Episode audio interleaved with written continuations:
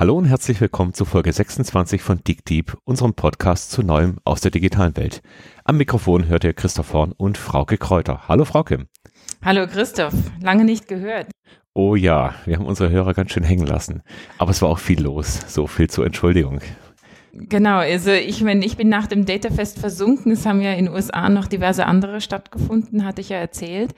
Was war denn bei dir los? Ja, bei uns war der P3-Tag letzte Woche. Das heißt, wir bringen einmal im Jahr die gesamte Firma zusammen, um über die heißen Themen zu diskutieren. Und das ist natürlich die Digitalisierung. Zwei Vorträge ganz besonders interessant. Einmal Bitcoin, da werden wir noch mit dem Professor Knoll eine der nächsten Folgen bestreiten.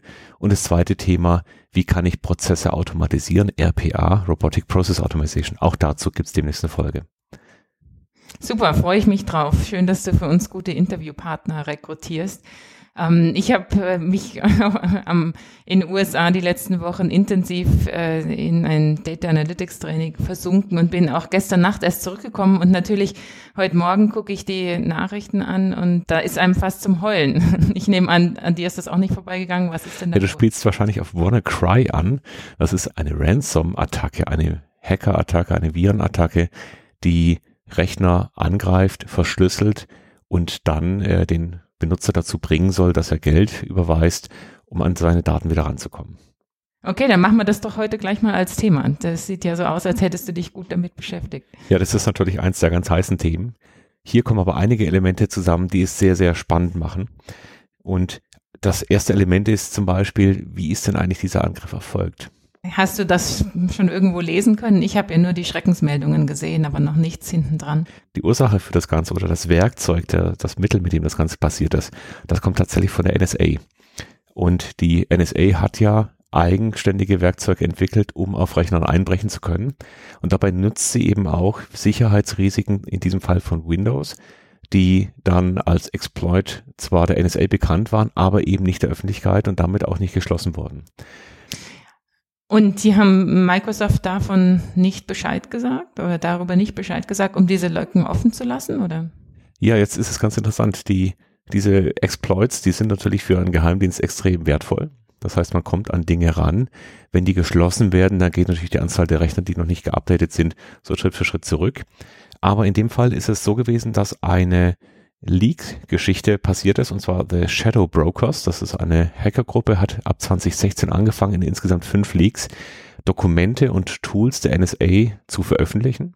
Man weiß natürlich nicht, wer da dahinter steckt. Gibt es verschiedene Theorien. Und in einer dieser Veröffentlichungen war dann eben auch dieses äh, Werkzeug dabei, mit dem man einfach von dem einen Rechner in Windows auf den nächsten springen kann. Microsoft hat dann reagiert, hat dann ab März, April einen Patch zur Verfügung gestellt. Aber wir haben eben eine Situation, in der viele Institutionen eben ihre Rechner nicht schnell genug updaten. Okay, jetzt nochmal zurück. Also da war jetzt ganz schön viel Information drin. Du sagtest, von einem Rechner zum nächsten springen. Das, das, da geht es ja um die Weiterverbreitung des Problems, oder? Genau, die Angriffsvektoren sind eigentlich meist sehr ähnlich. Ich versuche auf einen Rechner draufzukommen, indem ich dem Benutzer irgendeine E-Mail schicke, einen Link schicke, den er anklickt und der dann irgendwas installiert. Okay, das heißt, das übrige Problem, lieber nicht die Attachments öffnen.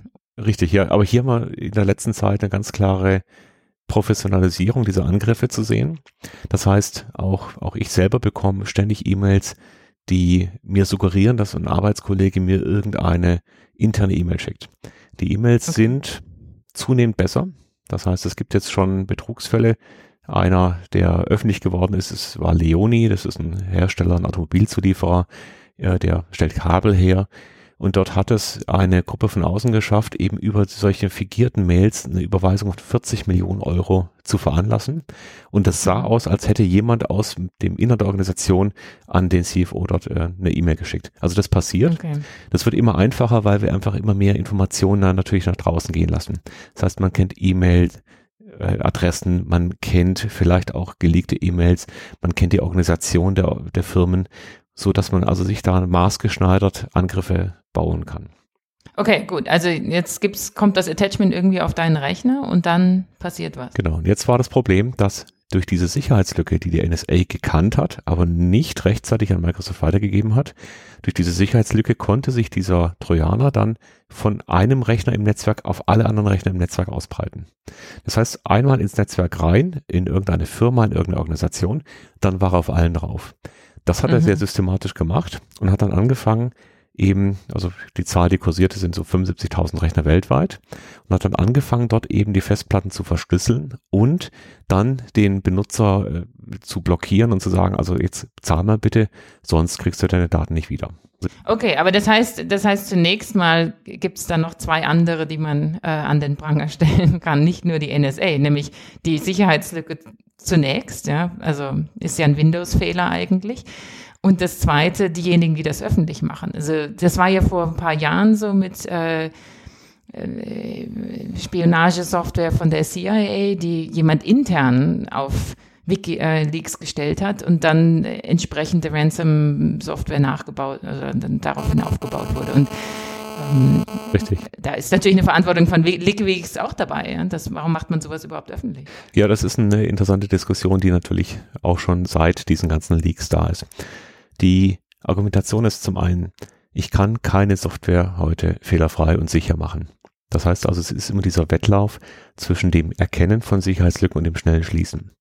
Das schnelle Schließen ist oft gar nicht das Problem. Es ist so mehr die Frage, wie schnell kommen dann die geupdateten Versionen tatsächlich auf die Rechner.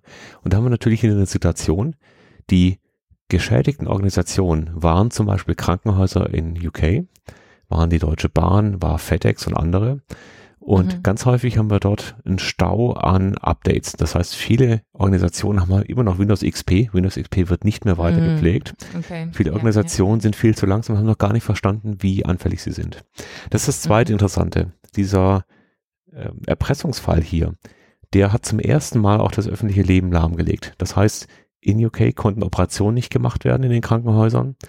Es konnten die Notdienste nur mühsam aufrechterhalten werden. Bei der Deutschen Bahn äh, konnten Buchungssysteme nicht ausgeführt werden und die Fahrplananzeigen und solche Geschichten. Das heißt, es ist nur ein kleiner Schritt davon entfernt, wirklich extrem sicherheitsrelevant zu werden. Und natürlich sind die Ideen da, wenn ich sowas gezielt auf eine kritische Infrastruktur ausrichte, zum Beispiel auf die Energieversorgung, oder vielleicht auch auf gesundheitliche Themen, auf, auf irgendwelche Herzschrittmacher und sowas, das war schon alles in der Diskussion, dann bin ich natürlich in der Lage, jetzt nicht nur, naja, störend zu sein oder Daten zu vernichten, sondern ich kann sogar Leben gegebenenfalls vernichten. Moment, aber jetzt, also wir haben ja sowas auch schon mal bei dem IoT-Hacker-Angriffen besprochen, aber hier ist ja der Fall ein bisschen anders, wenn ich das richtig verstanden habe. Der, also du hattest ja vorhin gesagt, die Festplatte oder bestimmte Dateien werden verschlüsselt und äh, der Hinweis ist, ohne dass man Geld zahlt, kommt man nicht wieder an die eigenen Files ran. Ist das richtig? Genau. Nur damit lege ich natürlich ganze Systeme lahm. Sobald ich also so einen Angriff habe und dann dieser Trojaner sich weiter in meinem Netz fortsetzt, kann ich nur eins machen. Ich kann nur das gesamte Netz runterfahren und schließen. Gut, aber dein, dein Hinweis Herzschrittmacher oder auch sich ins Auto einzuhacken, würde ja von diesem Fall jetzt zunächst mal nicht betroffen sein, oder?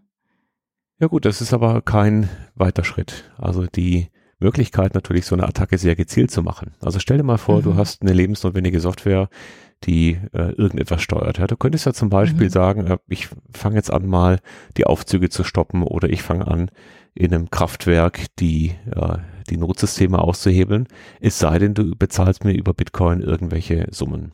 Das heißt also, okay. dann sind wir mittendrin, natürlich darüber gezielte Infrastrukturattacken zu machen. Okay. Das war es dieses Mal noch nicht, aber das ist im Prinzip exakt der gleiche Mechanismus.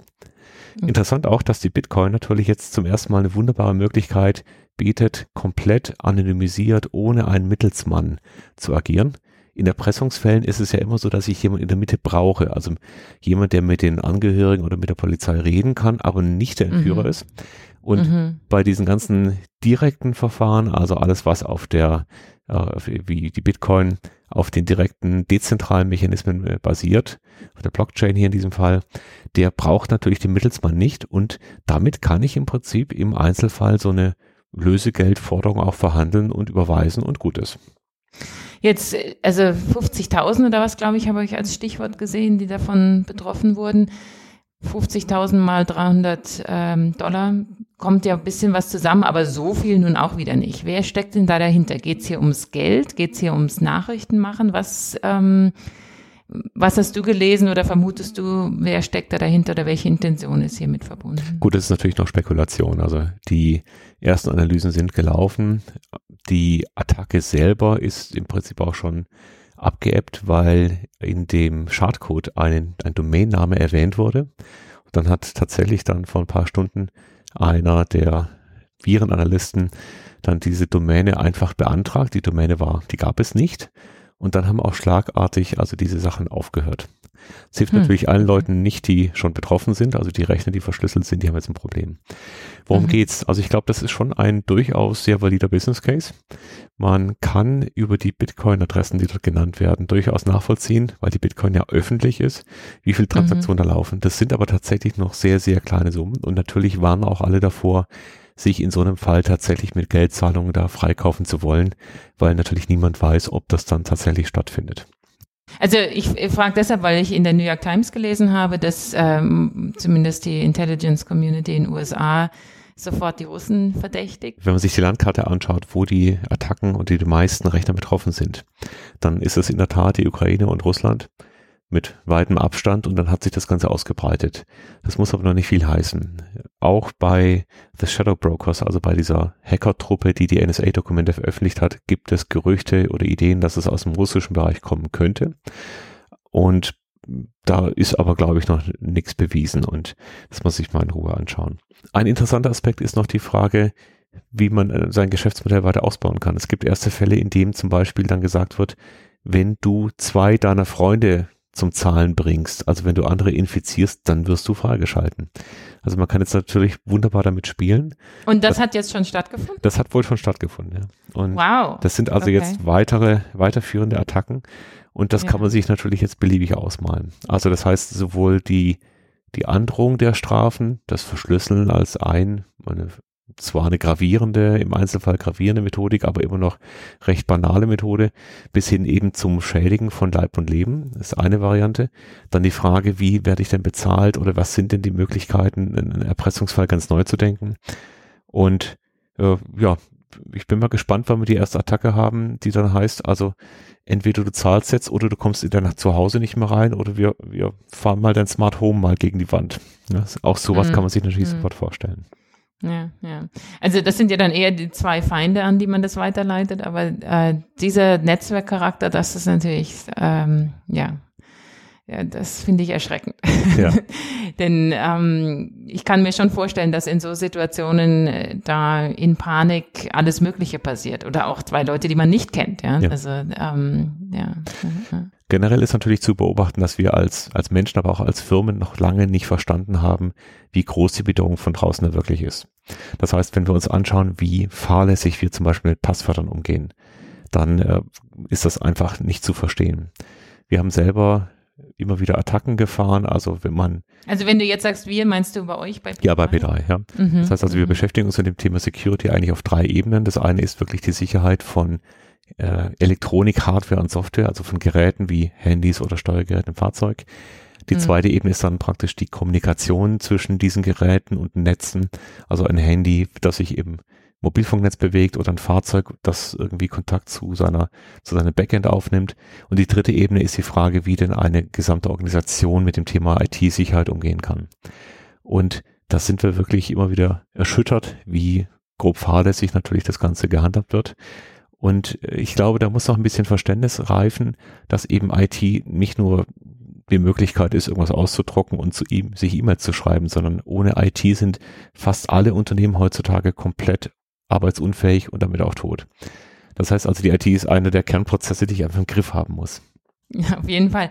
Nochmal zurück zu den Passwörtern. Also ich meine, ein Problem ist ja, dass wir uns nicht ständig neue Passwörter merken können. Aber ich hatte einen Kommentar gelesen, neulich mal, wo der Hinweis kam, okay, also Passwort auf Post-it äh, draufschreiben und bei dir neben den Bildschirm hängen ist vielleicht doch nicht so eine schlechte Idee, weil ähm, die die Gefahr äh, viel geringer ist, dass es darum geht, dass jemand vor Ort sich in deinen Rechner einloggt und das Passwort sieht, sondern dass die größere Sorge eigentlich besteht gegenüber Angriffen von außen, die mit Passwörtern arbeiten, die nie erneuert werden. Würdest du das auch so sehen? Hm, es ist schon ein bisschen anders. Also dazu muss man kurz mal reingehen in die Frage, wie denn eigentlich Passwörter heute verwaltet und organisiert sind.